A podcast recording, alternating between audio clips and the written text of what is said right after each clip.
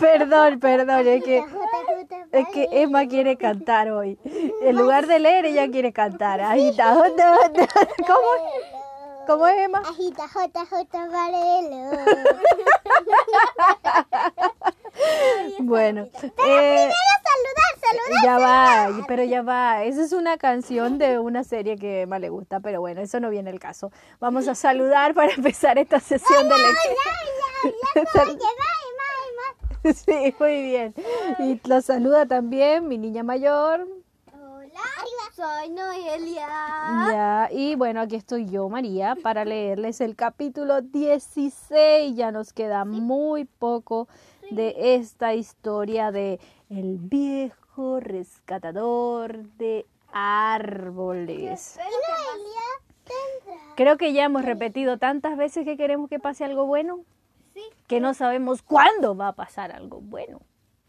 Pero bueno, cuanto más rápido empecemos a leer, Más rápido nos vamos a enterar. ¿verdad? Emma, ¿te dispones a acostarte en tu camita, por favor, quietecita, para escuchar? Ya. Bueno, capítulo 16 está en la página 105 del libro que nosotros tenemos y empieza así. ¿Está enfermo de la cabeza? exclamó Bepta, casi fuera de sí. Si usted espera al presidente para tomar alguna, para tomar alguna medida, morirán cientos, miles de personas y de animales y también de plantas. Cuando Bepta pronunció estas palabras, sintió que algo se le hundía en medio del pecho. No pudo dejar de recordar a sus miles de árboles creciendo en su patio. Debe hacerme caso, gritó. Alguien en esta oficina tiene que atender a lo que está pasando. Es una desgracia. Yo lo sé, la nube está sobre todos nosotros y nadie quiere darse cuenta. Solo necesitan mirar hacia arriba, mirar hacia el cielo, solo eso. Bepta terminó de hablar y se desplomó en un sillón que había en una esquina de la oficina del asesor del presidente. Apenas podía respirar. Su cuerpo temblaba de pies a cabeza. Su frente estaba cubierta de gotitas de sudor. Tal vez fue por eso, o por el ímpetu con que había hablado, o por el volumen de su voz, que el hombre no le respondió. Solo llamó por teléfono a alguien y pidió un vaso de agua para que Bepta pudiera calmarse. Y así fue. Después de un rato, cuando Bepta recobró la compostura, el asesor le pidió que lo acompañara a la terraza para ver la nube de la que hablaba. Una vez ahí, Bepta sintió que los ojos le ardían y que todo su cuerpo temblaba, pero esta vez de emoción. Por fin alguien lo había escuchado. Mire, mire usted, le dijo indicando el cielo. Es importante describir la cara que puso el hombre cuando vio, de verdad vio, la nube negra en el cielo con sus miles, pero casi imperceptibles tentáculos bajando hasta la ciudad.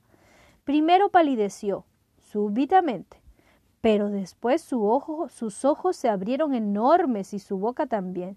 Se quedó así largo rato, los brazos caídos a los lados, imposibilitado de reaccionar.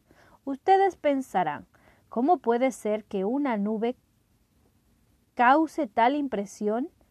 ¿Puede haber pasado inadvertida? Perdón, ¿cómo puede ser que una nube que cause tal impresión pueda haber pasado inadvertida? Pero fue así, simplemente porque las personas nunca miran hacia el cielo, nunca ponen atención a las señales de la naturaleza, ni siquiera se fijan en sí mismos. No se habían dado cuenta de lo difícil que se les hacía cada día respirar, correr hasta el paradero del autobús y hasta simplemente caminar unas cuadras en forma enérgica. Pero ahora ya la nube estaba ahí, como un gran monstruo, con sus fauces abiertas a punto de engullirse todo lo que se pusiera a su alcance. El asesor del presidente lo entendió así y dejando a Betta parado en medio de la terraza, corrió hasta sus oficinas y ordenó a todos la inmediata paralización de la ciudad. Los niños deben volver a sus hogares, los obreros a sus casas. Las industrias deben detenerse al igual que los automóviles, el transporte, toda actividad. Hay que emitir un comunicado urgente por radio y televisión. Después tomó el teléfono e hizo decenas de llamadas. Al ver la reacción del asesor del presidente, Bepta se dio por satisfecho. Salió de las oficinas de gobierno y regresó a su casa a pie. Cuando llegó estaba casi anocheciendo. Le dolían todos los músculos del cuerpo, pero se sentía tranquilo. Había logrado su propósito. Así es, a pesar del esfuerzo que le significaba subir al ático, lo hizo. No podía dejar de comunicarle al gran árbol que había cumplido con su misión. Cuando llegó, abrió la ventana de par en par. Me escucharon por fin, le dijo al árbol. Logré que el asesor del presidente viera la nube negra. Las autoridades se encargarán de ver la forma de destruirla. ¿Qué te parece? Muy bien, dijo el árbol. Nada más. Entonces fue cuando Bepta lo observó porque él esperaba, y con mucha razón, que el árbol se pusiera contento, moviera sus ramas, lo felicitara de alguna manera, pero en cambio la voz del árbol parecía apesadumbrada, sin ánimo, sin fuerzas. Lo miró detenidamente. Algo le sucedía. Sus hojas no lucían firmes y brillantes. Tenía el aspecto de un árbol al que nadie cuida, nadie riega. Lucía como un árbol enfermo. ¿Pero qué te pasa? Exclamó. No es nada, le respondió el árbol. Solo que ya estoy bastante viejo y necesito unas horas de reposo. Mañana me encontraré bien. Anda a dormir, porque me imagino que tú también estás cansado. Bepta lo miró otra vez y se dijo que sí, que podía ser que el árbol estuviera tan cansado como él. Habían sido días difíciles. Lo dejó al resguardo de la noche, bajó las escaleras del ático y se acostó de inmediato. Y como estoy tan emocionada, y como estoy tan emocionada por saber este final, y ya de este libro nos quedan solo dos capítulos, voy a leer el capítulo 17. Así que vamos a leer un poco más. El capítulo 17 dice así. Claro que no lo habría hecho si hubiese sabido que el gran árbol se estaba muriendo. Pero, ¿cómo podía enterarse Bepta de que el árbol había estado todo el día trabajando como una enorme máquina de vapor tratando de destruir aquella nube? no podía saber que había desafiado las leyes de la naturaleza exigiéndose más, mucho más de lo que podía resistir? Si Bepta lo hubiese sabido, se habría quedado toda la noche con él, acompañándolo, aunque fuese en silencio. Le habría acariciado las hojas, las ramas, habría bajado hasta la vereda y se habría abrazado a su tronco para hacerle sentir todo su cuerpo, todo su amor. Pero Bepta no lo supo, no se dio cuenta, y aquella noche durmió mejor que nunca, con una felicidad en el corazón, la de haber sido escuchado, haber logrado salvar a la ciudad. A la mañana siguiente el árbol aún seguía ahí, en la vereda del frente. Todavía era un gran árbol erguido, hasta más allá del techo del ático de la casa de Bepta, pero en realidad ya no estaba. En cuanto Bepta había bajado las escaleras la noche anterior, se había dejado morir. Sé que es algo difícil de escuchar o de leer, pero fue así. El gran árbol permitió que sus hojas se durmieran, que la savia que corría aún por sus tallos dejara de fluir, y ya no sentía dolor ni cansancio, nada.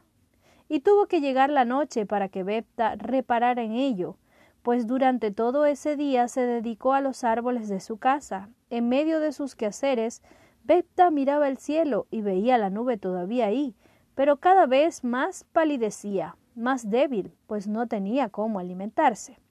Las fábricas se habían detenido, ya no había transporte contaminando. Muchos adultos habían tomado conciencia y habían resuelto no volver a fumar.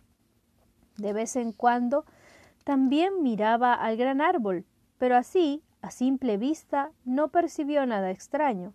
Es difícil darse cuenta cuando un árbol ha muerto. Muchas veces los árboles mueren y nadie lo sabe. Solo nos enteramos cuando descubrimos que ya no dan hojas o sus tallos comienzan a secarse y las polillas a habitar en sus restos. Bepta lo, lo, descubrió por la noche. Después de ver las noticias de la televisión, fue porque escuchó su nombre en ellas y quiso subir a contarle a su amigo. El asesor del presidente le ruega al señor Bepta que se comunique con él, porque la ciudad desea agradecer su gran gesto, su preocupación, su perseverancia. Gracias a él, la ciudad se ha salvado. Al escuchar la noticia no podía creerlo. Era él al que llamaban por la televisión. La ciudad reconocía lo que había hecho. Entonces corrió hasta el ático estaba seguro de que su amigo ahora sí que sacudiría sus ramas, lo felicitaría y se quedaría después hasta altas horas de la madrugada comentando y haciendo recuerdos de todo lo sucedido. Estaba feliz. Abrió la ventana con fuerzas y se asomó a la noche fría. No tienes idea de lo que ha pasado, exclamó con voz llena de entusiasmo. Me están llamando por la televisión. Seguramente el asesor del presidente no tiene dónde ubicarme y entonces les ha pedido a los medios de comunicación que me llamen. ¿Te das cuenta? ¿Te das cuenta? Una brisa le golpeó el rostro. Silencio. Bepta, en realidad, no podía ni siquiera sospechar que algo así hubiese sucedido.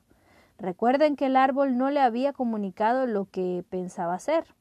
Sin embargo, un extraño presentimiento remeció el corazón de Bepta. Miró bien al árbol y entonces notó que sus hojas caían lacias desde sus ramas. De pronto sintió más enorme que nunca el, el, silencio de la noche. De pronto sintió más enorme que nunca el silencio de la noche.